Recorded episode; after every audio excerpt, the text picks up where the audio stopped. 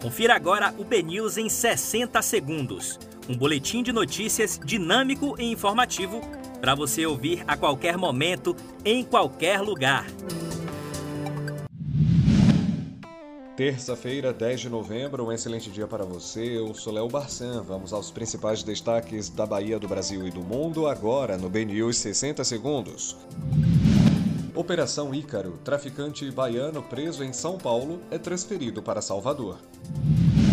Justiça nega pedido de Yuri Sheik para invalidar a audiência ocorrida em setembro. Bolsonaro diz que Brasil vai comprar qualquer vacina certificada pela Anvisa. Evento adverso grave faz a Anvisa suspender testes da Coronavac no Brasil. Bolsonaro diz que não trata de nenhum assunto com Mourão. Guedes prepara ações para desconcentrar setor bancário. Parte dos sistemas de informática do Superior Tribunal de Justiça volta a funcionar, mas sessões são adiadas.